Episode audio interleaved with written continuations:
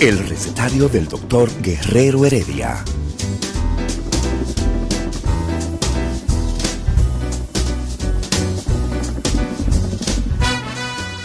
Una respuesta para cada pregunta.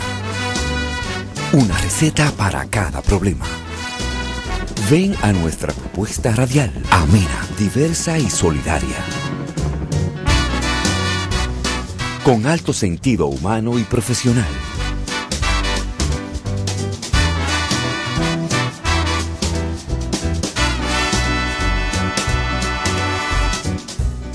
Buenos días.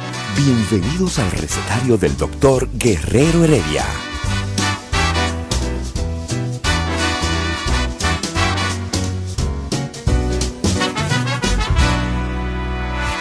El recetario del doctor Guerrero Heredia. Regresamos, regresamos, no empezamos. No, regresamos. Sí, regresamos, sí. No aceptas estar en el, en el, en el rumbo de la No, mañana. esos son mis amigos. tus amigos. ¿Y por qué Domingo se fue cuando tú entraste? Porque domingo, este, eh, tú sabes que domingo es un poco especial. Especial. Sí. Sí. Y entonces, como hoy es lunes, él no sabe todavía su estado de ánimo, cómo va a estar. Eso es la hormona, las Las- hormonas las de domingo, hormonas las se, hormonas de se domingo. disparan Sí, y sí. entonces no, no hay una cierta estabilidad. Una estabilidad, sí. Y por eso él estuvo toda la mañana, me dice Nieve, tratando de irse. Y no Sí. se sabe por qué. Eso es así. Entonces, eh, la, la, Vamos, vamos, vamos, güey. no vamos para Higüey. Y, en, y ya nosotros avanzamos de que antes de... Nosotros no, no, no vamos a dar ningún diagnóstico que se parezca, ni, ni decir lo que es él, porque no lo evaluamos, no Lo estuvimos era, ¿no? cerca. Él, él se mató, termina Es- matando. Lo matan. No, no, lo matan. Lo acribillan. Sí, porque también había una indignación de parte de la gente, de los policías, Bueno, imagínate. frente a un señor que andaba en un vehículo tirándole a todo el mundo. Fíjate cómo inmediatamente, días después, viene lo que se llama una reacción en espejo. Y entonces aparece un coronel, un homicida suicida, ¿no? Eh, eh, trató de matar a la mujer, lo mismo, la misma situación, y comienza a, a disparar. Pero mira, hay una situación que nosotros tenemos en el transcurso de, de- de este análisis que tenemos que hacer. Héctor, el pueblo de Higüey hay que darle atención. La comunidad a la de Higüey. comunidad de Higüey, el Colegio de Psicólogos, la Sociedad de Psiquiatría, las organizaciones que tienen que ver con ayuda a la gente, debe hacer el esfuerzo de ir a las iglesias, de ir a las... bueno, no, las escuelas no existen, pero ir a los lugares donde va la gente y convocar a la gente con la junta de vecinos para eh, bregar con esta, con esta crisis colectiva que tiene ese pueblo en este momento, que nosotros nunca le damos importancia a cómo se siente la gente, qué consecuencias psicológicas puede generar de, ese impacto en un pueblo, donde, en los pueblos donde casi la gente se conoce, en los pueblos donde la gente... Ya no, ya no. Eh, a mí me gustaría hablar, por ejemplo, con Pou. Vamos a traer un día a Pou, aquí a Pou Suazo, porque realmente, ojalá llegue temprano hoy. ¿Cómo se llama el programa que ellos tienen después de nosotros? Exacto, al mediodía con Mariotti. Porque en Higüey, pueblo turístico por excelencia, en los últimos 20 años y abandonado. pueblo turístico por excelencia en los últimos 20 años ha dado un cambio social Sí. digno de análisis de estudio, donde nosotros podemos como eh, rozar un poquito la Así- realidad así real social de ese pueblo. Por ejemplo, oye este dato, Higüey es el pueblo con mayores extranjeros del interior. ¿Tú me estás entendiendo? Es el pueblo donde más gente migra de todas partes de- del, Del país. ves que De Higüey está de lleno de Puerto 32 Plateño, de Barahonero, de San Juan de la Maguana. ¿Por qué? Porque van a, A buscar. a buscar el pan a través del turismo. Sí. Pero también es el pueblo con mayor cantidad de haitianos. ¿Cómo fue? Sí, ajá. Pero, pero, pero, pero, decenas de miles de haitianos. Pero tiene el pueblo con decenas de miles de haitianos, con, oye esto, con trabajos diferentes, más elevados que los que normalmente tienen los extranjeros haitianos. Trabajan en hoteles mucho, o sea, tienen quizás un poquito más de nivel socioeconómico. Y viven en grandes comunidades, en bolsones, guetos, pero que están mix, que están, ¿cómo se dice? Eh, ligadas, ligadas con todo el mundo. Entonces, yo no soy sociólogo, y mucho menos, pero, pero ahí, hay, ahí hay un componente. Ahora bien, la ciudad de Higüey es diferente. ¿Cómo así? Ah, en la ciudad de Higüey no hay hoteles. No, no, La basílica. Sí. Pero es donde va todo el mundo a disfrutar y a enseñar lo que tiene. ¿Cómo fue, Héctor? Ahí se une, eso? Ahí se une la comunidad atera, atera, ¿verdad? los que viven de animales, de los que viven del ganado, el ganado, con sus familias, que son familias tradicionales de dinero de clase media, media alta de Higüey, confluyen toda esa gente que va a disfrutar y existe también esa pobreza, ese cinturón alrededor. Higüey es un pueblo interesantísimo. La cantidad de motores de Higüey, el nivel económico que es mayor que en Recuérdate en, en Higüey está un, eh, un condado, condado no, ¿cómo se dice en España? Un municipio, que es el municipio de mayor crecimiento de toda Latinoamérica económicamente hablando. Tú hablas de Bávaro. Verón. Verón, Bávaro. Así mismo. O sea, el crecimiento económico de esa gente en los últimos 20 años de vida es geométrico. Pero que tú vas a ese lugar y tú crees que tú estás en el extranjero. Está en el extranjero, pero eso es la calle donde están los hoteles, entra hacia, hacia el interior de la ciudad para que tú veas los bolsones, los de, bolsones. de, todo, de todo tipo de extranjeros. Donde hay turismo, ¿qué hay? Droga. Droga. Corrupción. prostitución eso es normal. Entonces, lo de Higüey es un pueblo digno de estudio social, pero profundo, donde no son los mismos Higüey, no hay un mismo Higüey. Higüey, fíjate que Higüey es uno de los pocos eh, eh, pueblos que tienen íconos de más de 40 años. ¿Cómo así? Símbolos. Los ateros dominaban a través de Amable Arita Castro. Amable era el único pueblo que tú decías que tenía un líder que era eh, auténtico y ganaba siempre, hasta ahora. Creo que esta fue la primera vez que Higüey da un pequeño cambio. después que él se transformó. Bueno, es amable, no, tipo buenísima gente. Lo conozco, buena gente. Entonces, eh, eh, hay muchas cosas, muchas cosas interesantes que se pueden hablar de Higüey. Además de que Higüey es uno de los pueblos que más nos escucha. Sí, es cierto. Eh, eso es increíble. Y que además Higüey tiene un símbolo, ¿verdad? Que es la basílica, donde agrupa, donde eh, eh, coinciden prácticamente el país entero en, el, desde el punto de vista religioso en términos de que es la representación de la Virgen de la Alta Gracia como el elemento unificado la Altagracia está por encima de la Mercedes. Es que, es que tú sabes que tampoco me quiero meter en ese tema porque no lo conozco bien. Okay. No sé por qué la basílica se hizo en Higüey. Eso sería una buena pregunta. ¿Por qué la basílica Balaguer la hizo en Higüey? ¿O era porque había una basílica de Higüey famosa con la Virgen de la Altagracia ahí antes de la basílica? Él lo que hizo fue remodeló la basílica, no sé. Pero obviamente hay unos ritos muy bonitos que hay entre los ateros cuando salen a caballo que van a, dar ese paseo hacia, hacia donde está la, Virgen de la Altagracia. En sí, eh, eh, nosotros como psicólogos y psiquiatras lo que más podemos es llegarle al individuo. Pero nosotros tenemos que localizar ese individuo en esa sociedad. ¿Entiendes? Entonces... El comportamiento de él, la representación física y mental de él en esa comunidad. Entendiendo de que no estamos hablando de un ángelo eh, pobre arrastrado. No.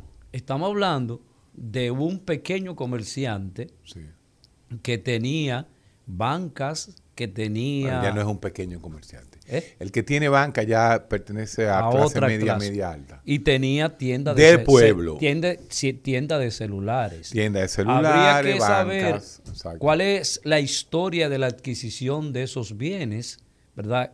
Cómo él logra, eh, con su historia deformada de la realidad, cómo él logra eh, obtener Ese esos- nivel social, ese nivel social, socioeconómico, ese nivel de producción. que estamos hablando de una persona que aparentemente su pensamiento es hacia el futuro. Mira, ahí es que yo voy y digo, como no sé nada, solamente puedo darte un dato que es real.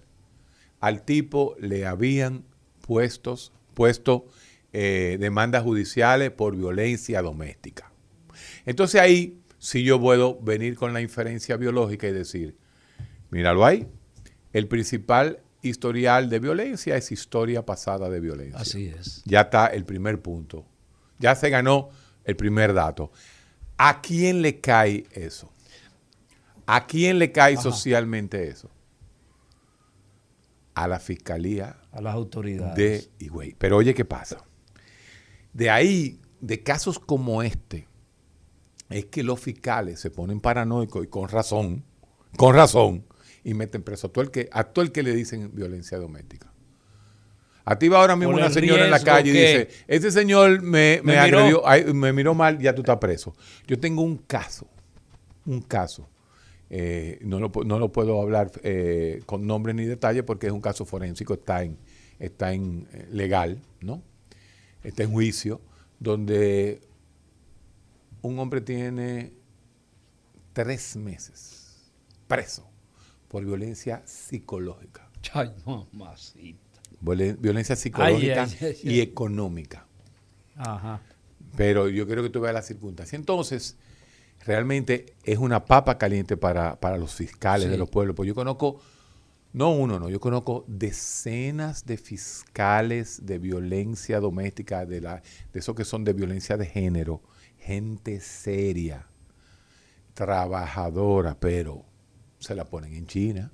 Un pueblo como, como Higüey es todo un mundo, es un micromundo. Pero ahí pasó, pasó, pasó un fenómeno, nosotros seguimos especulando, de que hubo la negación, la gente se negaba a reconocer que este individuo, que era supuestamente simpático y afable, era una persona violenta. O sea, la comunidad donde él se situaba aparentemente se abstrajo de identificar y saber que ese tipo, que ese señor, perdón, iba, podría cometer cualquier acto eh, de desgracia como el que hizo. ¿Por qué? Porque la gente empezó ese proceso que muchas veces nos pasa, negar la situación, no enterarse, no, déjalo ese, que era que él estaba borracho, eso lo hizo él porque esa mujer molesta demasiado. Siempre estamos buscando justificar el comportamiento agresivo de determinadas personas que tú has creado un cierto, un- una cierta relación permisiva con esa persona. Cuando uno obtiene ciertos bienes materiales, repito, cuando un ser humano que no tiene nada obtiene ciertos bienes materiales, sucede una transición muy difícil, que no todo el mundo es capaz de asimilar. Me refiero, y lo voy a poner en el, en el caso extremo, ¿no? El síndrome de Mike Tyson. O sea, Mike Tyson, creo que nació en Detroit, en la zona más pobre de Detroit, del Detroit americano, del gueto negro, donde se pasa hambre y donde lo único que existe es la violencia como mecanismo de supervivencia. Sálvese quien pueda. Y Mike Tyson, de la noche a la mañana, como que tú le vayas a la calle, así mismo, para, para que la gente entienda la metáfora. Como que tú salgas a la calle ahora mismo y te encuentres un tipo lavando vidrio, Ajá. endrogado, con pipeando, craqueando, en crack, y tú le agarras y le dices, ven acá, siéntate aquí. Tú en este momento tienes 20 millones de dólares. ¿Qué puede hacer ese muchacho con 20 millones de dólares al otro día ya cuando no esté cuando no esté endrogado y cuando sepa que no tiene que salir a lavar un vidrio más. Ponte a pensar. Entonces, esa dinámica usted la puede llevar, no tan radicalmente como el síndrome de Mike pero una idea de aquella persona que viene de abajo, que comienza a adquirir bienes materiales, que está escalando un poco dentro del mundo social. Por ejemplo, en un pueblo, es muy difícil que al restaurante, oye este dato, al restaurante tradicional del pueblo, el restaurante del parque, donde iban los ateros, donde iba la gente de clase media desde hace 50 años, esa persona pudiera entrar. Primero porque quizás ni sabía bien ni comer.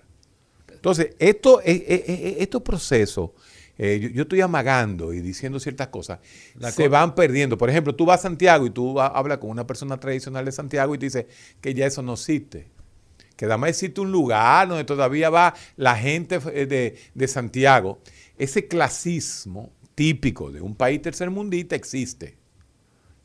No estoy, yo, no, yo estoy diciendo los fenómenos. Entonces, hay que ver dónde fue ese tipo de disparo, dónde vivía la novia, el tipo, la relacionada. Aparentemente era un, era un lugar popular de Higüey, porque ese es un detalle. Pero un detalle, el síndrome de Tyson, pónselo en ese señor. Ese señor se pudo haber mudado en una urbanización bien de Higüey pero la familia todavía vivía en el barrio porque no tiene capacidad de sacar a todos los componentes de su familia. Entonces, él tenía que interaccionar con el barrio siempre. Y ahí era que estaba la primera novia de él. Y se sentía bien ahí él. Ah, exactamente, exactamente. Y eh, tenía los recursos económicos, como tú dices, para estar fuera de ahí, pero su cognición social, que como se llama, cognición social, es la es de barrio ahí, que del barrio asimiló lo que era el barrio y ahí se quedó en el barrio. Los PLDistas no se quedaron tú tienes, en el barrio. Tú tienes, por ejemplo... eso? ¿eh? Los PLDistas no se quedaron en el barrio. Se fueron se todos. Fueron, se fueron todos. Eh. Igual que los de embocero. No, sí, lo que tocan no te con, No te, metas con la cultura dominicana. Esa es la cultura dominicana. Sigue en Higüey. Voy a seguir. Ok, está bien, voy a seguir en Higüey. Entonces no digo que ellos no viven en el barrio ya. Mm, ellos, ellos interaccionan con el barrio. Interaccionan con el barrio.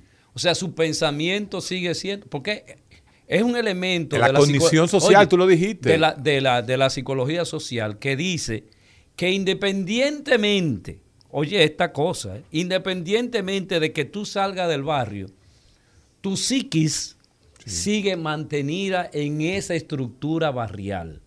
Esto es, no lo veas, no lo oigas como ustedes los comunistas son muy elitistas. No lo veas. El comunismo nunca ha existido. el comunismo es elitista, además son ellos los que, lo, que chupan de la, de la, de la teta. Por cierto, ahí estaba yo viendo a, Silvio y a Silvio Rodríguez y Pablo Milanés, que se pasaron, como tú dijiste, 60 años chupando esa teta. y ahora, vienen a limpiarse. Y que, son, vienen a limpiarse. que son críticos. Sí, ahora, son críticos. Bueno. Pero nada, vamos a seguir. Eh, sí, ese síndrome de Mike Tyson significa que el ser humano no cambia su cognición social. No. No la mantiene sus valores, mantiene. sus esquemas. No deja de ser una persona que hace cualquier cosa por ganarse un chele. Dice, Aunque ya no necesita un chele, porque ya tiene todos los dólares del mundo. Entonces, ponlo en esta situación, el tipo mejora económicamente, sigue su interacción, pero ¿qué sucede? Ya él se siente superior. Sí. ¿Tú te acuerdas que yo ah, dije con Ricardo la palabra herida narcisista? Sí. Ahí viene. Y también dije el poder. Ah, exactamente. Ahí viene un detalle. Cuando tú tienes que construir una diferencia biopsicosocial a base de economía solamente, tú creas una diferencia muy débil psicológicamente y socialmente hablando. Cuando este tipo que se cree que ya es superior a, al barrio, llega al barrio y se encuentra a la mujer que le está pegando los cuernos. Hablando con otro señor. Para él le estaba pegando los cuernos, porque su psiquis, en su debilidad psicológica, el tipo sufre una herida narcisista aguda y termina. Violencia. Eh, violencia. Termina reaccionando de la única forma que en su genética él aprendió Así es. que es violencia. Violencia. Repito, Sí, señor. usted actúa primitivamente sacando los únicos instintos que fueron epigenéticamente imbricados en su ser, en tu psiquis. imbricado en su ser, que es la violencia, y reacciona con violencia. ¿Cuál es la violencia? Si el tipo hubiera tenido un palo, le cae a palo a todo el mundo. Si hubiera tenido un puñal, le cae a puñalada a todo el mundo. Si hubiera tenido un machete, le cae a machetazo a todo el mundo. Tenía una pistola, le cayó a tiro a todo el mundo. Y creo, creo, creo que es la primera vez que se podría considerar un asesinato en masa en la República Dominicana. Creo. Sí, él lo ha- se ha establecido Que ha sido el o Al menos sí he leído hasta ahora de que ha sido el primero. Y mira qué lejos se dio, ¿verdad? Allá en Higüey, casi al final de la isla. Higüey es posiblemente, después de Santo Domingo y, la, y, y- y Santiago, el pueblo de mayor nivel económico. Pero mira, mira este dato también. Los cinco pueblos más violentos de República Dominicana, según la policía, son el Distrito Nacional, Santo Domingo Este, eh, San eh, Santiago, San Cristóbal e Higüey. Exactamente. ¿Quién iba? E Higüey, la única razón, la única ha sido el flujo y el crecimiento económico y de habitantes que ha tenido en los últimos 25, 30 años, producto del turismo. Que El recetario del doctor Guerrero Heredia. El rumbo de la mañana. Noticias de actualidad con informaciones de los principales hechos y acontecimientos políticos, sociales y económicos. Cambia el rumbo desde temprano y acompáñanos en El rumbo de la mañana. De lunes a viernes de 6 a 11 de la mañana por Rumba 98.5 FM y Premium 101.1 FM.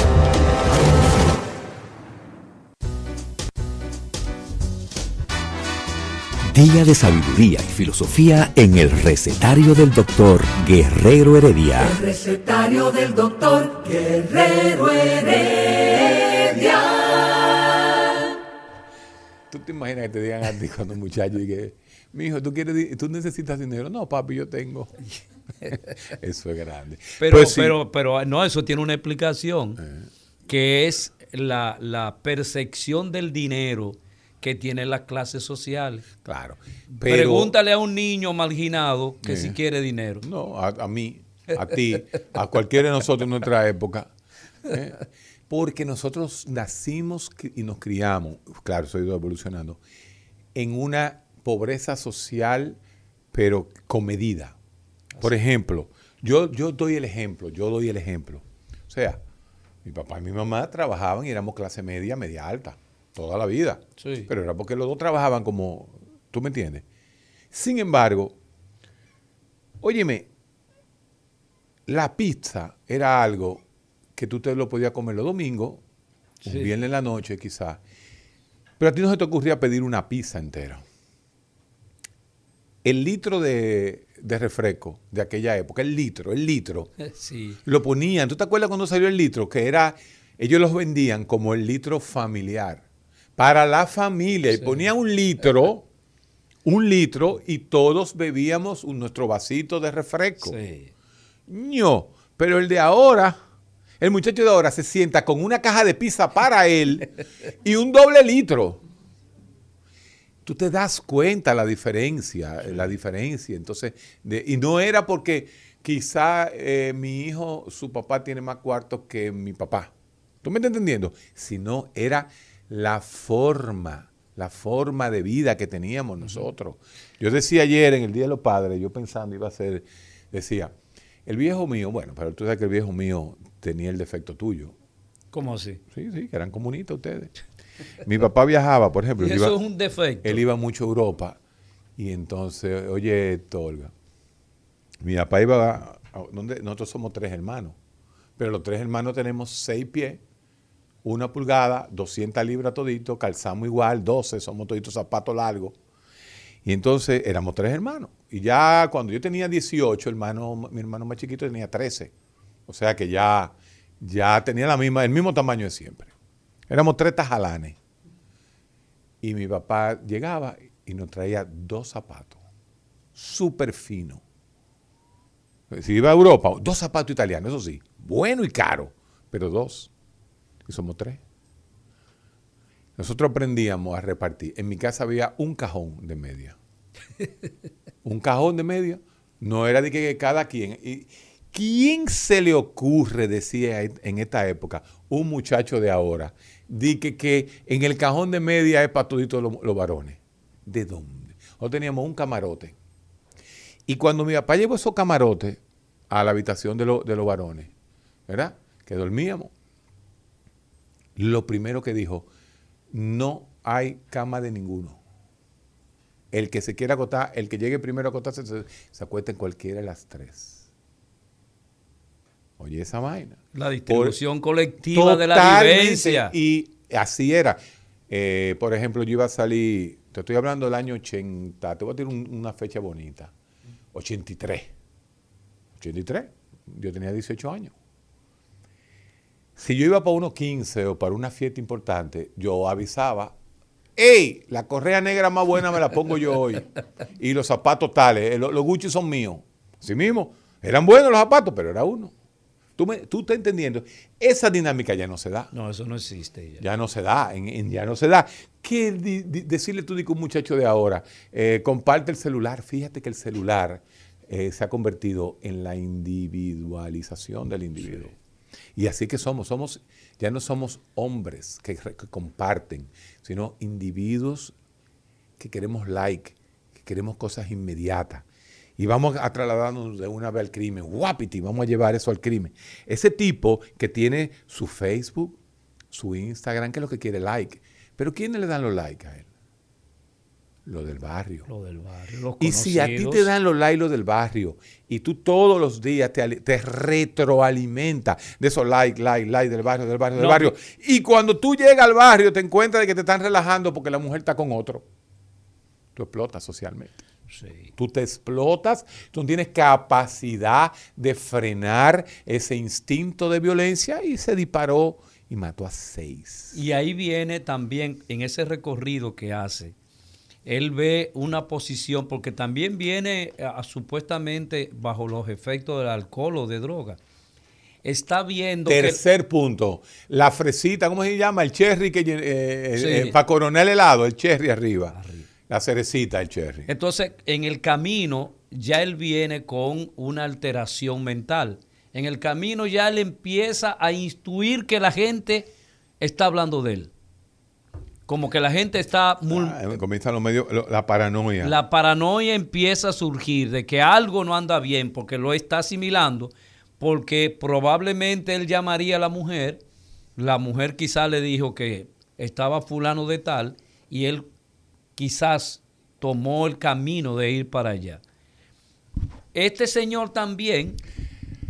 En el año 1949 se construyó la Basílica de la Virgen de la Altagracia para reemplazar el antiguo santuario. La singularidad de esta basílica se encuentra en su original diseño basado en una serie de arcos que sujetan una cúpula en forma de media naranja. Eh, esos son los amigos Dari Alexander, que siempre están con nosotros. Pero entonces después fue remodelada por el presidente Joaquín Balaguer. Tu padrino. El recetario del doctor Guerrero Heredia buenos días a la audiencia del recetario el doctor Guerrero Heredia y este segmento resumen de salud que llevo yo, el Divo de la Salud. Miren, vamos a empezar eh, un resumen de las informaciones de salud con una noticia no muy buena y es que falleció en la madrugada de hoy la esposa del, del ex superintendente de salud, doctor Pedro Luis Castellanos. La licenciada Inmaculada Madera padecía desde hace varios años una enfermedad crónica no transmisible. Eh, les deseamos, deseamos condolencias al, al amigo Pedro Luis Castellanos, quien es una persona de mucha calidad de trato. Nada, tenemos otra información. El entubamiento de una persona con COVID o con una enfermedad crónica no transmisible no necesariamente significa la muerte, aunque el 40% de los pacientes fallecen. Así lo explicaron el neumólogo Plutarco Arias, el internista Jorge Marte y el especialista en cuidados intensivos, doctor Miguel Ángel Estefan. Los problemas de impotencia ya tienen una solución o otra solución. Y es que hay prótesis de penes, así lo informó la uróloga Marlene Fernández. Miren, dos sociedades médicas escogieron nuevas directivas el fin de semana. Las presiden los doctores Luz Mejía y César López, quienes tomaron, eh, fueron elegidos más bien como presidente de las sociedades de pediatría y ginecología respectivamente. Promesecal informó que de un total de 68 medicamentos identificados en el programa de alto costo, ya ha adquirido 33. Y en la agenda de la semana hay varias actividades y otras que podrían sumarse en la semana, en los próximos días. Pero queremos resaltar que, el sábado, resaltar que el sábado 31 es la jornada regional norte de psiquiatría en el Hotel Gran Almirante Santiago. Es organizada por la Sociedad de Psiquiatría Regional Norte y participarán en la misma destacados médicos nacionales e internacionales. Esa es eh, la panorámica de informaciones de salud las últimas horas. Mantengan la sintonía con el recetario del doctor Guerrero Heredia. Amplíen estas y más en resumendesalud.net y síganme en las redes, el divo de la salud. Nada. El recetario del doctor Guerrero Heredia. Regresamos al recetario y a veces uno se olvida que, estamos... que, esto, que, esto, este, que esto es en vivo, Héctor. En vivo todo el tiempo. Nosotros nos quedamos en el, en el, en el Instagram ahí. ¿Dónde estábamos? Mira, yo, yo, yo pienso ahorita que... el Divo, ahorita el Divo tiró muchas, muchas noticias interesantes, Sí. tu amigo, el Divo. Yo pienso eh, que yo no sé quién es el Divo. Este, porque yo vuelvo a repetir, tú me provocas. A Pedro Ángel, tú no conoces. Pedro Ángel. Ah, Pedro El hombre Ángel. que maneja la media médica. Eh, acuérdate. La media médica. Sí, sí, sí, la media. De la media, de la que uno se pone. Esa era, el, eh, esa era, esa era la palabra que nosotros genéticamente relacionamos con media. Pero tú le dices media a un muchacho de ahora y sabe que es la media, que es la net. Es la diferencia. Por eso que nosotros somos unos pariguayos en el Instagram, que lo que tenemos somos 100 seguidores. Mira, y vamos. 30 mil, 40 mil. Estoy llegando a 40 mil ahora en, en, en Twitter. Claro, yo tengo Wow. tres años en Twitter y yo ni sé todavía hacer un hashtag. Te lo juro, yo no sé hacer un hashtag. Yo no sé, yo no sé ni, ni cómo. Yo sé que ahora hay que darle arroba, ping, y entonces tú pones el nombre Ricardo y sale aparece. Entonces, eso significa que yo se lo retuiteé. No, no, retuiteé que le dé a una palabra. ¿Eh? Ah, le men- mención a ellos. No sé hacer nada de eso. Este, pero mira, la situación de este momento con relación a las redes. No, no, estamos en Higüey, ¿eh? No, pero yo te, para salir inmediatamente, yo pienso que la próxima generación va a tener que organizar todo Viene esto una autolimitación. Yo quiero, yo creo que va a venir una autorregulación de la hiperinformación. Porque no es posible que los jóvenes de sexto grado le den un seguimiento tan fiel a, a las cosas sin contenido. Eh, yo he hablado de que no- los jóvenes están recibiendo y están socializando la filosofía del vacío. O sea, Pero prácticamente... te estás acercando a un Chulhan poquito a poco. poquito a poco. Esa filosofía del vacío, ¿hasta dónde nos va a conducir? Tú tomas, por ejemplo, en el plano, yo no sé si decir esto, Héctor, pero en el plano psicológico, por ejemplo, nosotros los psicólogos, ¿qué hemos hecho que pueda determinar que es un aporte social total en términos de la psicología del dominicano? Todavía nosotros no sabemos en República Dominicana cuáles son los principales trastornos mentales que nos afectan. Y ahí arrastro también a los psiquiatras. Eh, ¿Por qué nosotros no sabemos si es la depresión, si es la ansiedad? ¿Qué, qué, qué trastornos son los que más inciden en los dominicanos? El señor eh, que tengo a mi lado ha hecho algunas investigaciones, pero no han sido validadas desde el punto de vista gubernamental. Para no, no, el estudio GEGO de nosotros de, del 2008-2018 con 5.460 pacientes, te digo así para que no hables de algunos, sino para que entienda que es el estudio más grande en Latinoamérica que hay, modestia aparte, eh, lo dice claro, lo dice claro y no solamente que lo dice claro, sino que confirma las estadísticas del mundo al pie de la letra. Trastornos de la ansiedad son los trastornos más comunes por la cual los pacientes van al psicólogo y al psiquiatra. Seguidos ahí al ladito, 24-23, por los trastornos depresivos. Bueno, mañana justamente vamos a hablar de esos datos, de cómo anda el problema de la salud mental en República Dominicana con nuestro amigo, deleitado amigo, Ángel Almanzar, que estará con nosotros. Que también, igual está, está proponiendo su plancha, se llama la plancha Sinergia. Ah, sí. ese nombre eh, lo discutimos entre nosotros. Y creo que es una plancha única eh, que va a sustituir entonces a la doctora eh, Marisol. Trabajadora incansable. Y rígida, psicorrígida. Perfeccionista. Ella me llama y me dice, Guerrero, mándame el... Ah, sí, está bien. No, no, pero no es que está bien, es que me lo mande. y no, no, pero óyeme, te, lo voy a, te lo voy a dictar. No, no, no, no, mándamelo por escrito. sí, pero, pero así se debe. Por eso, por eso que tú nunca me vas a mí de que presidente de la Sociedad de Psiquiatría. Yo no, no tengo esa capacidad de trabajo. Pero fíjate tú, eh, nosotros no, no tenemos hasta, hasta este momento qué cantidad eh, aproximada de enfermos mentales nosotros tenemos en el país? ¿Cuál es la...? Yo creo que esa aproximación no la tiene nadie. Porque es que recuérdate que solamente el 10%, al 20%, al 30% no más de los enfermos mentales han ido al sector público. Pero yo quiero... Bueno, ahí está. Yo quiero analizar con el pueblo... Si saber, saber si este ángelo eh, estuvo siendo atendido, si usaba medicamentos, ¿Cuál era su situación desde el punto de vista psiquiátrico? Solo se conoce que tenía eh, demanda por violencia doméstica. Casi siempre lo que se hace con este tipo de pacientes es que se envían a una evaluación psicológica. Tengo entendido. ¿Mm?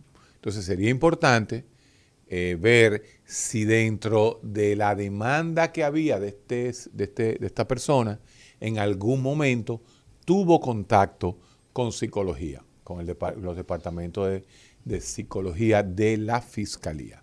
Porque tengo entendido que en la fiscalía eh, eh, lo que existe es un grupo grande de psicólogos que trabajan en esa área. Eh, vamos a querer que nuestros oyentes puedan comunicarse con nosotros y usted puede hacerlo si usted marca gratis el 809-682-9850. Y digo gratis porque lo puede hacer desde el celular. 809-682-9850.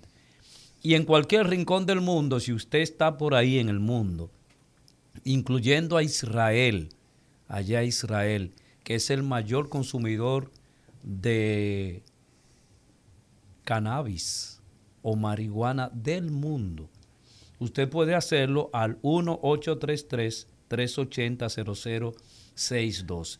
El doctor no reaccionó, Olga, porque no me escuchó bien. 809-682-9850. Ahí vámonos con el pueblo. Buenas.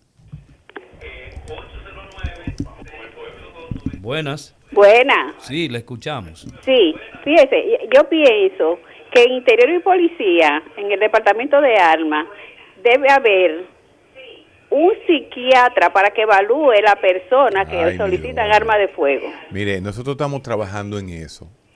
Y el doctor, el licenciado Eladio Hernández conoce bien de, esas evaluaciones. mundo. Señores, no es posible que la sociedad acepte que se le pague 500, 600, 800 pesos a un psiquiatra para una evaluación por un arma de fuego. Y que no se hace nada, ahí no se hace nada. Yo conozco al dedillo que es una evaluación psiquiátrica para arma de fuego. Nadie va a hacer nada porque ningún psiquiatra se va a mover por 600, 800 pesos. Pero no, es que no lo acaban de entender.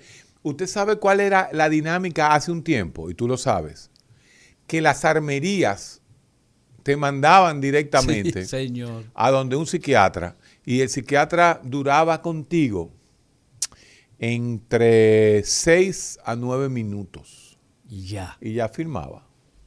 Entonces, no hay, señora. No es que Pero, pero hay una preocupación de la interior señora. y policía debería, sí. Interior y policía se le está poniendo en China ahora a todo el mundo con las armas de fuego. Le está requiriendo muchísimas cosas nuevas. Pero si hay algo que inclusive eso me toca dentro de las nuevas atribuciones que tiene el grupo de la reforma policial, es entregar un documento práctico, sensible, oye la palabra, práctico, sensible y efectivo para uno poder hacer cierto diagnóstico de a quién se le va a dar un arma de fuego. Pero esa arma de fuego de ese tipo aparentemente era ilegal. Ilegal, ¿cómo? Bueno, porque yo tengo banca de apuesta, yo tengo banca, yo puedo tener un arma. Eso es parte, eso es parte de la dinámica biopsicosocial de los individuos. El que tiene dinero tiene que tener un arma, pero tiene que tenerla Poder, realmente. poder. Tiene que tenerla porque este tiene que cuidar. Porque cada vez que ese hombre entra a su barrio, están los envidiosos, están los que quieren fuñirlo. Es una realidad real, señor. señores. Entonces, es una dinámica complicada. Y te voy a decir algo, en una sociedad de 10 millones de habitantes, poco pasa. Buenas. Se nos fue. Ustedes no ven el dato, señores. Nosotros lo tiramos en, en panorama semanal ayer, ayer domingo. Tanto Domingo como Ricardo y yo. Este es el país de América Latina con mayor número de accidentes de tránsito, pero no es de que, que estamos compitiendo con, Con nadie. Oigan este dato, señores. Los, los cinco primeros países, los cuatro primeros son Bolivia, Bolivia. Paraguay, Guatemala y Venezuela. Y Venezuela está en segundo lugar. ¿Tú sabes con cuántas muertes por 100 mil habitantes? ¿Cuántas? 29. ¿Tú sabes cuánto es Dominicana? ¿Cuánto? 64. Nosotros triplicamos. No, no, eso no tiene. o sea, aquí se muere más gente por accidente que en Latinoamérica. Entonces, cuando usted escuche ese dato, usted dice, ah, pero ha muerto más de accidentes que de COVID. Pero claro que sí. Mil veces. Mil veces. ¿Dónde y dónde, dónde radica? ¿Cómo tú puedes hacer un análisis multifactorial? Porque eso es- multifactorial la Ajá. razón. Y las razones son una en común ¿Cuál es? educación. Claro, hay otras. Por ejemplo, el número de habitantes con motores en la República Dominicana, que es de lo más alto en Latinoamérica. Eso demuestra un crecimiento económico. Pero lo que decimos, un crecimiento económico que no va en concordancia con un crecimiento educativo y social. Lógico y no Entonces, perjudica. ya. Entonces, ¿qué hace un tipo que no sabe leer ni escribir con un motor? Plancharse. Plancharse Sí. y hacer plancha. Y competir en el barrio, salir a competir en el barrio para demostrar poder. ¿Cuál es la mejor forma de demostrar poder? El motor más poderoso. Esos son principios y el derecho de propiedad también. Yo tengo un motor. El que tiene su motor sabe. No, no, y que tú lo notas. Tú notas el que. Tú vas a un barrio y tú notas cuál es el pasolero, cuál tiene el motor bueno, cuál lo tiene preparado, cuál tiene su motor para ir al trabajo. Tú lo tienes. Eso, Ajá. eso usted- tú lo sabes, Isidro, lo que yo te estoy planteando. El motor es una muestra, pero no solamente aquí, en Estados Unidos. En Estados Unidos es así. Mira, tú quieres ver el, el- la- el- el sentido de la propiedad.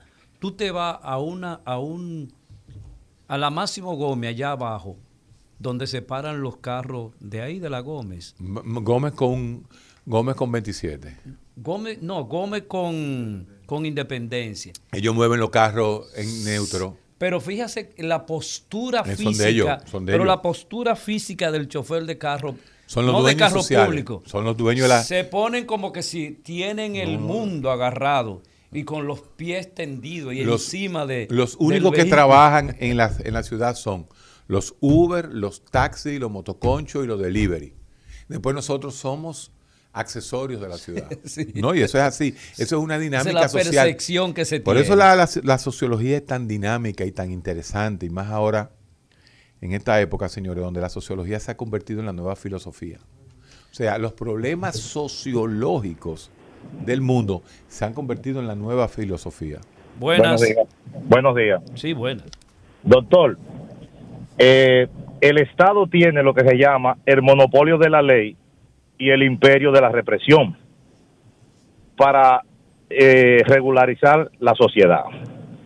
Pero ¿qué sucede? Que la sociedad, los padres, queremos dejarle la educación a los gobiernos, a los políticos, que son personas deformadas. Ese es uno de los grandes problemas.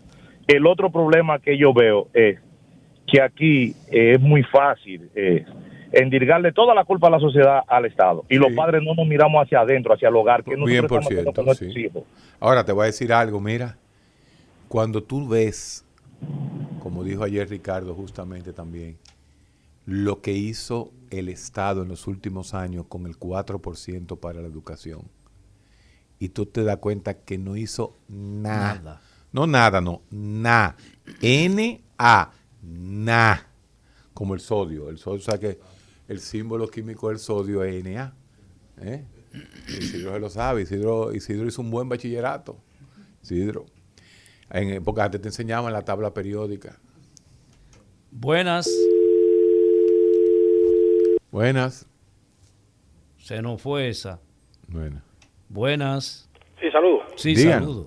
Sí, ¿cómo está? Eh, mire, yo siempre le doy una respuesta. Aquí hay unos ultranacionalistas que se viven quejando de que de las parturientas haitianas. Yo le digo, mire, mire, mire. Si tú estás hablando de dinero y presupuesto, métale el lápiz a lo que, a lo que se gasta aquí en lo, en lo traumatológico con los motoristas y muertos. Para que tú Wow, hermano. Usted- eso haitiano, mire, chilata. a- a- Chilata, a- a- así mismo es. Wow. Eso le vamos, vamos a dejar que a Mauri García el miércoles eh, o el jueves. eh, Tú sabes quién es Amauri, ¿verdad? A Mauricio. Sí, el neurocirujano que trabaja eh, con nosotros aquí en el recetario. que fue, Sí. eh, que fue, ¿cómo se llama? El director del Nearia, hasta que bajó los plátanos, hasta que dijo que no le iba a comprar los plátanos a los compañeros a 10 pesos, sino a pesos, Sí. lo sacaron ahí mismo. Sí, señor. Sí. Y, y por ahí veo yo a la persona que lo sacó dando declaraciones y hablando. Esto es un país contradictorio. Él me lo explicó. Él me lo explicó, él me lo explicó. Mira, eh, Eladio, a Mauri García tiene que hablar, señores, porque ese señor acaba de dar en el clavo. Sí, señor.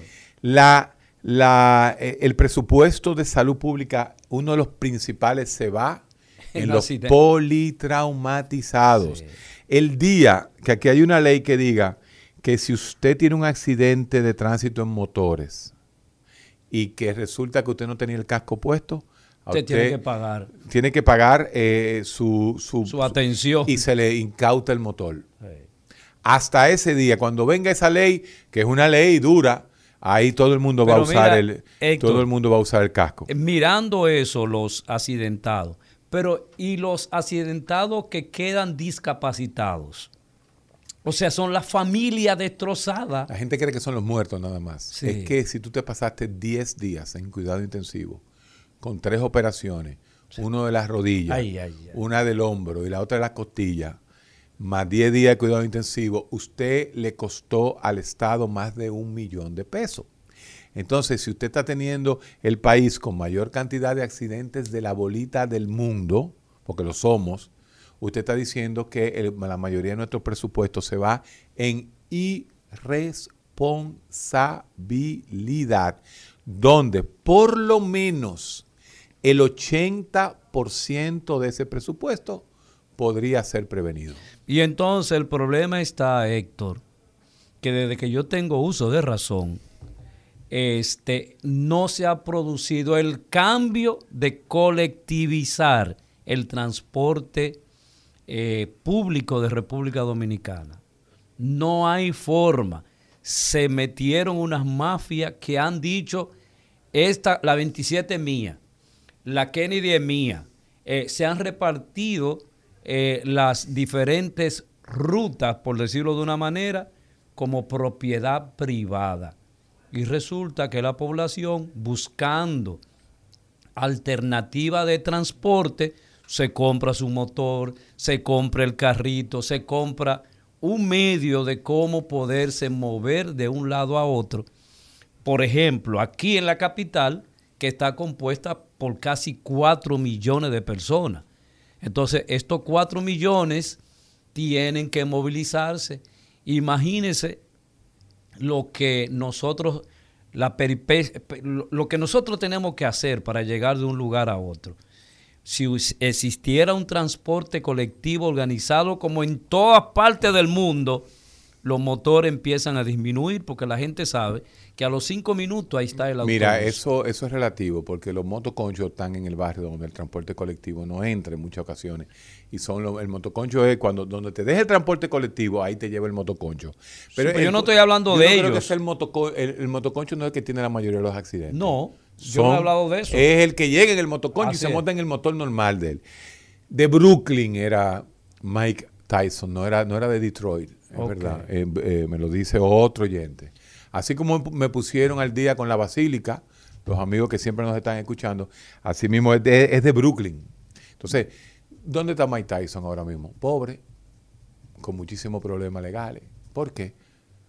Porque hay una, hay una eh, teoría social también, social psicológica, que dice que la mayoría de las personas pobres que se sacan la loto en los Estados Unidos o que se sacan un premio grande, un premio gordo, vamos a decirle, en la loto en los Estados Unidos, a los siete años están casi al mismo nivel económico que como el día que se la sacaron. Porque el problema educacional, la asesoría, no, existe. Exactamente. A ti no te agarran y te dicen, no, espérate, pásame el dinero. ¿Qué tú debes? ¿Qué debe mamá? Que van a hacer cheles. Porque si usted es pobre, usted no debe nada. ¿Entiende? Pero ese chin que debe es, una montaña para usted. ¿Cuánto debe mamá? ¿Cuánto tú debes? ¿Cuáles son los hermanos tuyos? No, que yo tengo dos hermanos charlatanes. ¿Cuánto debe? Se acabó la deuda. Lo que pasa es que el hermano inmediatamente sale a volver a coger y se endeuda de nuevo al otro día. Ahí es donde está el detalle. No. La casita de mamá, hágala. La casita suya, hágala. El carro, no, un Mercedes. No, no, no, no, espérate. ¿Por qué? Los mejores carros son los americanos. Entonces tú te pregúntate a ti mismo, haz el ejercicio y dime, ¿por qué ese señor del barrio va a pensar igual que tú? Que tú, Eladio, que tiene 30 años estudiando, repasando todos los días, que fuiste profesor universitario, que eres profesor universitario, que fuiste profesor en high school americana. Dime, tú no puedes pretender que piense igual que tú. Ahí está todo. El que no sabe qué hacer con los cuartos, lo único que hace con los cuartos es botarlo. Y, el recetario del doctor Guerrero Heredia. Los bancos viven eh, de el rédito de la tarjeta de crédito. De, ¿Por qué la complicación este tuya. ¿Por qué tú te crees que en este país no se ha podido poner los intereses de la tarjeta a nivel americano? ¿Por qué? Ajá, porque ¿qué es de eso que viven todos los bancos? Sí. Todos los bancos viven. Yo no conozco a nadie que sea chofer, secretario, eh, que no tenga 7 mil, 8 mil, 9 mil, 12 mil pesos de deuda en tarjeta. Y entonces dice, no, pero además son 12 mil amigos, usted está pagando de esos 12 mil, 800 pesos mensuales de rédito. Pero nada, ese, no, no, pero esa es una realidad penosa. Y en la clase media es peor. Por eso en el posmodernismo que incluye la tarjeta de crédito, ¿quién es más rentable para el posmodernismo? Yo que tengo el programa de 7 mil pesos mensual y llamo a donde quiera, o el que compra una tarjetica y gata el minuto a dos pesos. Entonces, en el posmodernismo, el neoliberalismo, el capitalismo le saca más provecho al pobre que al rico. Mil veces. Entonces, el, pobre, es mayor consumidor que el rico. Ya lo dijiste. Porque yo compro el queso entero y me sale a la mitad de lo que lo compra el pobre en la pulpería. Esa es la realidad Real. Pulpería, eso era cuando tú vivías en Baní. Hay pulpería. Tú estás lleno de pulpería el país. Vamos a seguir escuchando a nuestros ¿Cómo tú oyentes. le dices a la pulpería? Colmadito. Colmado. Buenas. Mire, con relación a lo que dijo el joven ahorita con los motores, Ajá. en una época que yo tenía acceso a los hospitales, era 50 mil pesos diarios un motorista. Así es. Wow. Ahora, oigan lo que sucede, que los el Estado, no vamos a hablar de gobierno, vamos a hablar de Estado, el Estado toma medidas populistas. Yo, por ejemplo, que soy eh, asiduo, tengo motores de alto cilindraje, yo pago 300 pesos de placa por vida, igualito que el que tiene una Honda 70, que es delivery. Y yo tengo una motocicleta de 8 mil dólares. Entonces, yo pago mi seguro porque yo estoy garantizando mi inversión, pero no es porque me lo exigen. Los motores aquí deben de pagar placa al año y seguro, y ese presupuesto llevarlo a los hospitales para atenderlo a ellos, porque son irresponsables. Y el Estado es muy irresponsable con ellos, por buscar medidas populistas de cortes eleccionistas, que es el, el daño más grande que tiene este país. Así es, casi todos los, casi todos los gobiernos simplemente El piensan, Estado, el Estado, el Estado, piensan en volver y quedarse y quedarse y quedarse. Hay una, Emma, usted tiene eso en el deporte. Usted agarra el deporte a, a los federados y usted busca una federación. El presidente de esa federación tiene 30 años dirigiendo esa federación, tiene 20 años y de ahí no salen. O sea, nosotros tenemos una, psíquicamente, una pretensión de que somos imprescindibles, pero por conveniencia, obviamente. Y en el deporte pasa eso. Por eso es que no quieren saber de, de gente que interfiera en su mundo del deporte. Buenas. Sí, buenas. Sí. Oye, mire, el Estado, ¿cómo llamamos? Estado, ¿verdad? El Estado debiera tener un programa canal, un, un- programa como ese, como el de ustedes. ¿eh? Mira, mientras le estemos echando las culpas a otros, siempre vamos a caer en los problemas. El problema no es el motorista, el problema no es el motor, es como usemos el motor. El Así problema es. que tenemos una calle que eh, una carretera mala. No, no es verdad, no, no, no carretera, amigo. tienen que andar No, al paso. No, no, no, no, óigame, óigame, óigame, óigame, óigame. Nosotros, la República Dominicana, es el tercer país con mejores carreteras en Latinoamérica. El problema no es ese. El problema es que el motorista no tiene absolutamente una sola, una sola ley. No cumple una sola ley el motorista, papá. Los motoristas andan en contravía, sin casco. Se meten en No, rojo. aquí que, que, que- óyeme, la- óyeme, vete a Paraguay, a Uruguay, a, a- a- a Nicaragua, a El Salvador, a Honduras, para que tú veas las calles. Eso no sirve, no, no sirven las calles al revés, hermano. Las calles malas impiden la velocidad, por lo tanto, no se matan. Uno de los factores, para que lo sepa, que escúchame. Ah, escúchame, porque la gente, óyeme, una de las causas por la cual en República Dominicana aumentan los accidentes es porque justamente tenemos buenas carreteras. Es en la autopista que se matan los motoristas, no en el camino vecinal lleno de hoyo que se matan. Es en la carretera asfaltada que se matan. Buenas. Buenas tardes, doctor. Sí.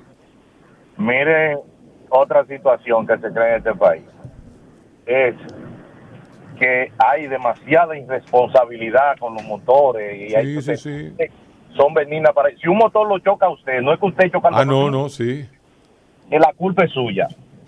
Guerrero Heredia, le quiero hacer una pregunta a ver si usted define ese tema que yo leí hace un buen tiempo, que es el homoerótico.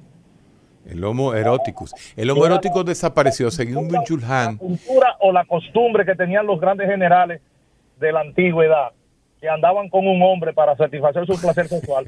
No, ese era uno. Espérate, espérate. Baja- bájale un chin. Ese era Alejandro Magno. Eh, Alejandro Magno era que andaba con sus jóvenes que lo arreglaban. Pero realmente, realmente no. No me diga eso, que todos los guardias andaban con un. No, no, no. Eso era Alejandro Magno. Que él era, como él era, él era. eh, Bisexual. él era bisexual, parece, y tenía sus. Su muchachito. Sus jóvenes, sí. Buenas. Ay. Sí, buenas. Sí. Saludos para ustedes. Hola. Sí, señores, yo, yo voy a compartir con ustedes dos observaciones muy particulares, que yo puedo estar equivocado, según los temas que usted está presentando. Por ejemplo, pobreza. La pobreza no tiene que ver con el dinero para nada. Hay personas que tienen mucho dinero y siempre son pobres. Por Así ejemplo, es. Ese es un punto. Sí. Ese es un punto. Esas fueron gente con dinero, pero siempre fueron pobres. Ellos volvieron a su estado natural. cuando- Sí. se. Así es. Y esas personas que se sacan el loto también, si son po- porque la- para ser ricos tienen que tener otras condiciones, por ejemplo, educación tienen que tener. Hay personas que no tienen un centavo y son ricos. no Así es. dinero. Así ricos, es. y la pobreza es algo que es muy relativo. Voy con la armas de fuego, Héctor. Eh, yo pienso que en la República Americana, según lo que yo he visto, yo he visto que la- no sé qué cantidad de crímenes se ejecutan con armas de fuego ilegal La mayoría. pero la mayoría. Significa que las personas para ejecutar un crimen, el arma no tiene que estar legalizada. Es la intención que él tenga. Si él, si él tiene un arma legal, lo que hace es que compra una ilegal, la huella y ejecuta. De manera de que la, ilegal, la legalidad no va para el crimen. Yo creo que ni siquiera lo va a disminuir. No sé cómo se va a enfrentar ese fenómeno con relación a las armas de fuego. Y más que sí, que por ahí tú consigues lo que tú quieras. Exactamente. Ah, no, así es. Bueno, quería compartir eso con ustedes, señores. No, es así, es así. La ilegalidad es parte. Mira, nosotros hemos estudiado 20 veces el fenómeno de los motores. Y el fenómeno de los motores tiene dos aristas importantes, do- dos extremos. Uno es bueno y otro es malo. El motor es el, maca- el ma- macador, marcador número uno de mejoría socioeconómica de una población. Fulano compró, Pobre. fulano compró un motor. El motor Está es bien, eh. la primera identidad que tú tienes en el barrio de que tú estás tirando para adelante. Ya él trabaja en tal sitio, se compró un motorcito, eh, se compró un motorcito, le está yendo bien. Eso es eh, una realidad real. El motor como una, eh, una figura de ascenso social. Lo es. Lo es. Señores, esta mañanita pedimos que cuando estaba hablando con estos muchachos, ¿cómo se llaman? Los, los dos, Domingo y el otro, El- Ricardo. Creo que Ricardo. Ricardo Nieves. sí. Estaba hablando y dije yo, deja que venga alguien que sepa realmente. Uno comienza a hablar con Ricardo Nieves y con Domingo Páez. Pou. Eh, eh, sí, sí, sí, sí, sí. eh, ellos se pierden ahí, se pierden.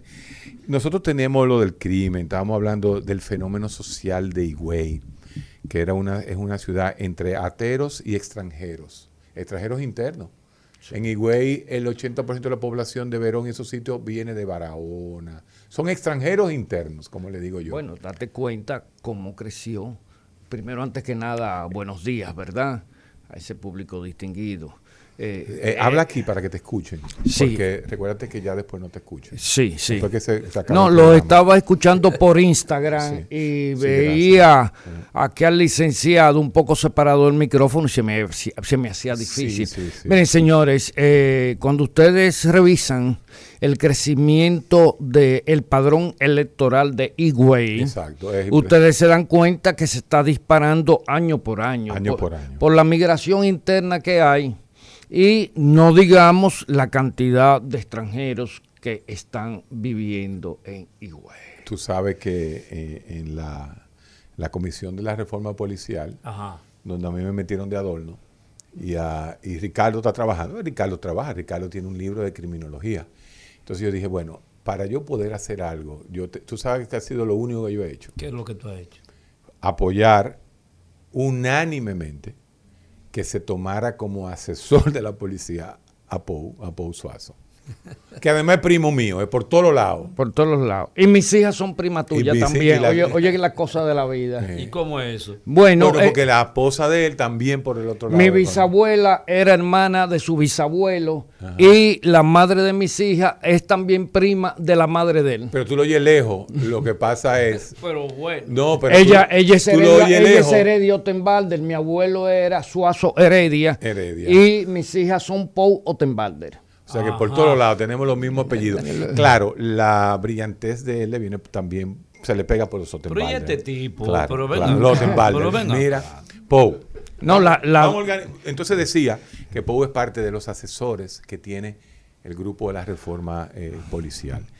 Y es una persona que, bueno, es de la gente más preparada. A mí no me gusta decir... Tengo 30 años trabajando el tema. He participado en todas las leyes orgánicas que se han generado para tratar de transformar de la, la policía y que han fracasado justamente porque solo han sido transformaciones que pretenden partir de la ley orgánica. ¿Cómo así? ¿Cómo así, Paul? Porque la policía requiere transformaciones políticas y funcionales. No, y, no exacto, no y, do, y, doctrinales. Al contrario, ahora lo que hay que hacer es una ley flexible, porque hay que recordarles a los amigos radioyentes que la ley de la policía es una ley orgánica y requiere las dos terceras partes para ser aprobada de los miembros de la, ambas cámaras presentes. Entonces usted ah, no. la cámara tiene que ver con eso. Fracasamos. Claro. no, ahí vendrán los. Oye, ahí vendrán. El odio tuyo a la política. Ahí, ahí, vendrán los problemas porque eh, la, la, excesiva discrecionalidad con que se ha manejado a la policía, señores, ha dejado beneficio. Todo, todas las fallas que tiene el Estado dominicano tiene un nicho de beneficiarios. Con poco sí. esfuerzo usted lo localiza. Vamos al tema. Wow. Dame una definición. ¿Hay alguien que está saliendo en buen día? Ah, no es allá. Dame tu idea. No quiero tu opinión. Sí. No, fíjate que hay una diferencia, es una idea y una opinión. La idea tú la vas haciendo a través que hablas. La opinión la, ya tú la tienes. La idea bueno, es yo, yo dame tu idea. Yo tengo una hipótesis. Da, exacto, él sabe ya lo que le voy a preguntar. Dame una idea de lo que pasó en Higüey. Bueno, lo que pasó en Higüey es el resultado de la falta de controles que tenemos en este país Uno. al momento de expedir una permisología para el porte y tenencia o, o tenencia de armas de fuego. Eh, de acuerdo a las informaciones que yo he recabado, ya ese señor que cometió lamentablemente ese múltiple homicidio. Cruzó la historia. ¿eh? Eh, definitivamente. ¿Qué, que, múltiple homicidio, asesino en masa, más Asesino shooter, en masa. tirador en masa, eh, tirador en masa, ta, ta, ta, ta. Sí, sí, él es, lo que se llama El un, mass shooter. un- un- un- en inglés hay un término muy apropiado. Es mass shooter, Sí, sí, creo yo. co- correcto. Eh. Es un tirador. Él no, él no salió con el propósito estratégico de matar Exacto. a determinadas personas.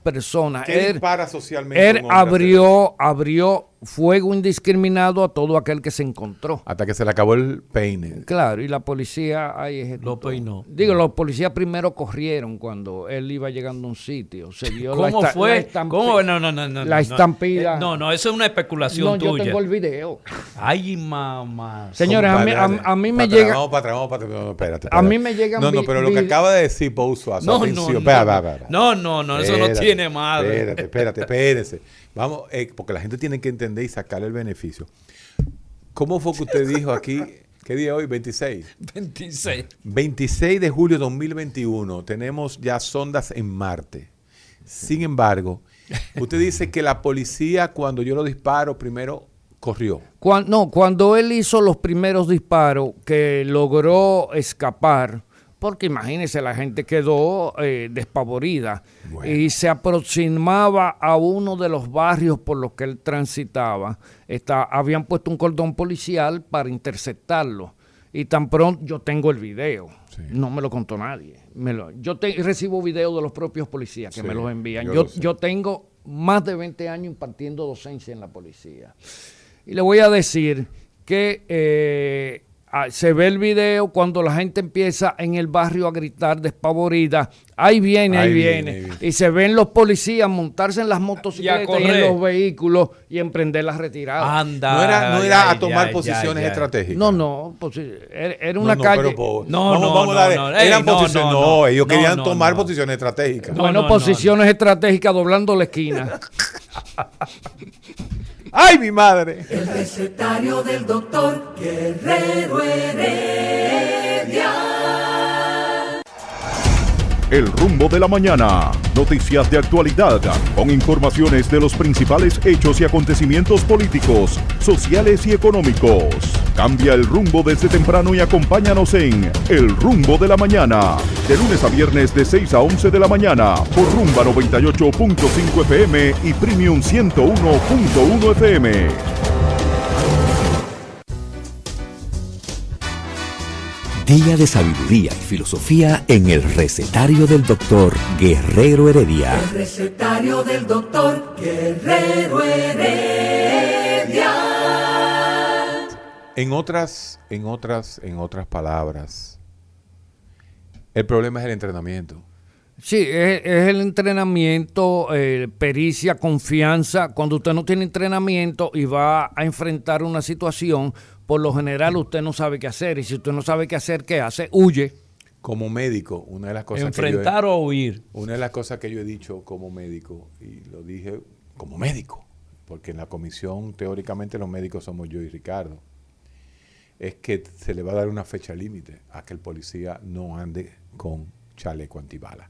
El chaleco antibala, y eso tú lo sabes, Pou, te da cierta confianza en cuanto a cuando tú vas a tomar una posición. Porque ya con un chaleco, tú tienes tu chaleco, tú más o menos, tú tienes, tú tienes casi un 70%, 70% más posibilidades de sobrevivir a un tiroteo si tienes el chaleco. ¿Tú me permites que te esclarezca algo? Sí, señor. Pero no de lo que compran aquí, que son de nylon.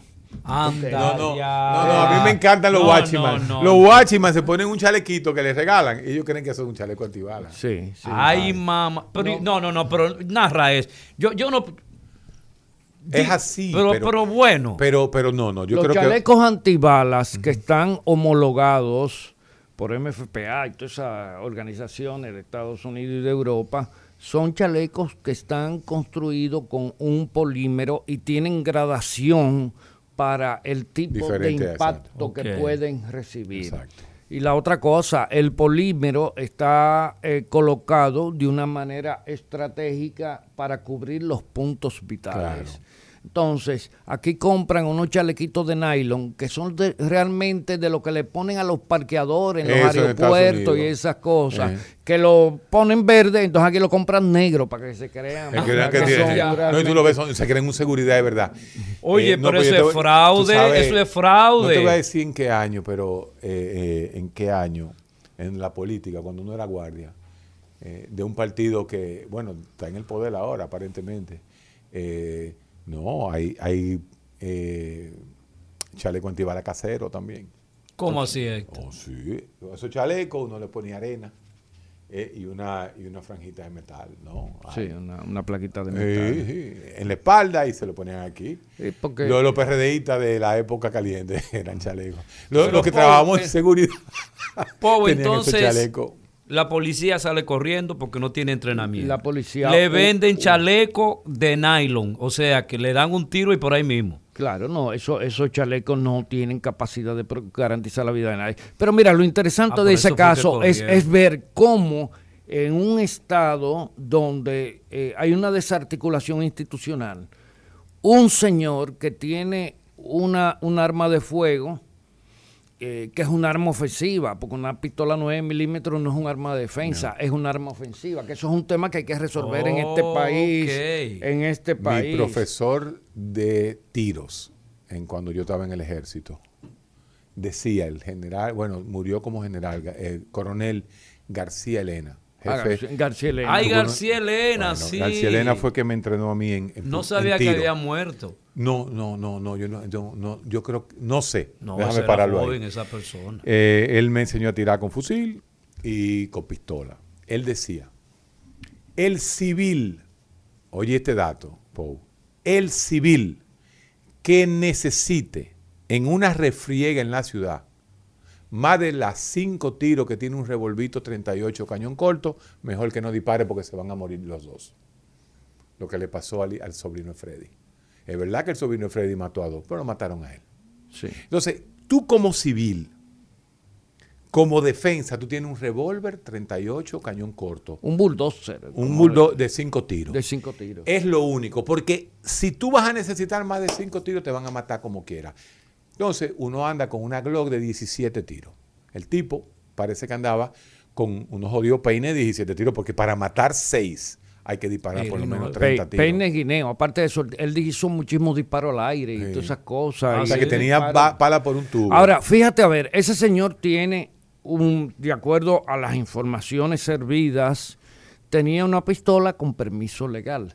Pero ese señor también tenía una denuncia de violencia de género. Y, la- y entonces no existe un mecanismo que a una persona que tenga una denuncia de violencia de género, de violencia el- intrafamiliar o de violencia hacia terceros, inmediatamente hay que desarmarlo. Confi- confi- con- porque es una Gracias persona a los amigos Jorge Herrera. Sí, Mike Tyson es de Brooklyn.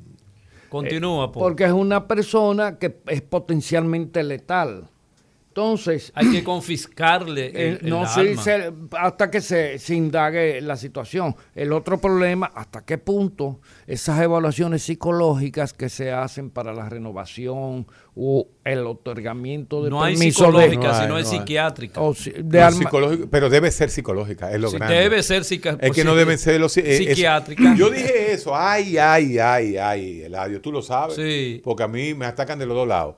Los psicólogos dicen que yo ataco a los psicólogos y los psiquiatras dicen que yo soy pro psicólogo. Pero bueno, me importa un carajo lo que piensen ustedes. La ¿Por qué- realidad es que es? ¿Por qué tú me incluyes a mí? yo te- tú eres medio, medio venenoso a veces. Tú eres medio venenoso. La evaluación. Porque yo no quiero saber de muchos psiquiatras. Bueno, Ok. La evaluación es una evaluación neuropsicológica. La neuropsicología tiene instrumentos muy exactos, precisos, reliable. Reliable significa eh, eh, eh, preciso, vamos a llamarle preciso, para nosotros tener una inferencia psicológica del paciente. Lo que es el 16FP, el PAI, el Minnesota Multifacet Personality Inventorio Multi, eh, cualquiera de El esas- M- M- MMPI, MPI. el MMPI le dicen en español. Esos tres instrumentos, cualquiera de ellos te sacan un perfil. Te sacan Y patologías. si no te sacan un perfil, que es lo importante, que es la, la parte mía dentro de la reforma policial, es que da una impresión. ¿Cómo así? La impresión. ¿Qué significa una impresión? Impresión positiva e impresión negativa. Impresión positiva significa que tú tratas de convencer al test de que tú estás bien, pero el test detecta tu necesidad de aparentar que estás bien. Porque los test te producen también cuando tú quieres engañar. Entonces, Y para- pres- Y, presentar una situación que tú no eres. Si tú vas a buscar un arma llama- de fuego, Se llama deseabilidad social. óyeme, si tú vas a buscar un arma de fuego, tú quieres dar una impresión positiva. Sí. Pero si tú estás preso y quieres quedarte preso y que no te juzguen, entonces tú das una impresión Sí, negativa. negativa. Mira, y esos, esos los test inmediatamente Hay, sacan. hay- hay un aspecto que yo he, pro- he propuesto Ajá. para que se modifique la ley de porte y tenencia de armas de fuego y es que tenga que existir una parte de la permisología que tenga como fundamento una licencia social. ¿Qué quiere decir una licencia social? Wow. Importante. Sí. Eh, Héctor quiere una pistola. Bien, va. Ah, bueno. Yo voy y hago un sondeo en el entorno social donde vive Héctor para que recibir impresiones de cómo se comporta ese señor en su lugar de trabajo. Sí. Yo te voy a decir que en un país donde se realiza eso, eh, tengo un amigo que trabajaba en una, em- en una institución, no era una empresa, era una institución, y uno de los, de los eh, compañeros de trabajo, eh, cuando lo fueron a evaluar, le dijo, ¿qué le parece a usted esa persona, su comportamiento? Sí, él es un excelente trabajador. Pero impulsivo. pero un día me amenazó con matarme. Eso fue suficiente. Ya. Quemado. Quemado. Claro, Es esa, esa persona da un testimonio que está bajo juramento como si fuera Sí. ante una corte. Eso no es un chisme. El que aquí- mismo, el mismo proceso de el mismo proceso de, de Higüey se da con los peloteros cuando comienzan a ganar dinero. Se da con todo aquel que hace Una transición eh, increíble. Acuérdate, los americanos dicen que una de las causas de suicidio más fáciles es el social economical downdrift, o sea, la caída del nivel económico, que Sí. tú pasas de rico a medio rico, más que de rico a pobre. Entonces, asimismo hay un upgrade, una, un socio-económica up, up, upgrade. Cuando tú pasas de muy pobre a rico. Síndrome de Mike Tyson, de Brooklyn. Eso es un fenómeno que hay que analizarlo, tanto los psicólogos como los sociólogos.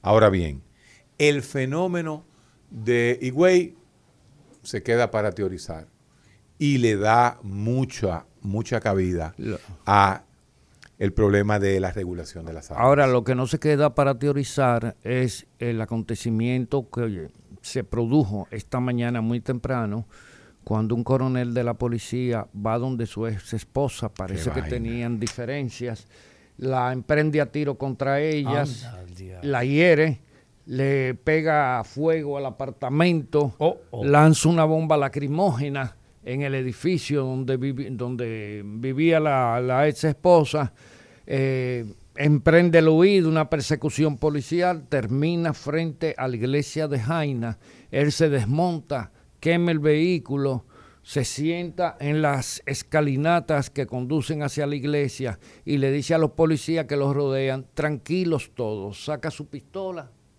y se destapa los sesos de un tiro. Wow. Un ¿Qué coronel, película? un coronel de que- la policía. de la Policía Nacional. frente a sus compañeros de armas, le dice, tranquilo. Oye, oye esa imagen, oye esa semiótica Wow. de la realidad tercermundista. Coronel le dice a sus compañeros, tranquilo, que yo lo que me voy a dar es un tiro. Y se da un tiro. ¿Tú sabes lo que hay que hacer ahí? ¿Qué? Darle un tiro en el hombro derecho. ¿Cómo así? La policía a los suicidas, cuando se va a dar el tiro, uno de esos policías debió haberle dado un tiro en el hombro derecho para que él soltara el arma. Pero es que a lo mejor lo mata, entonces después la vaina es para el policía. El recetario del doctor Guerrero Heredia. Rumba 98.5, una emisora RCC Media.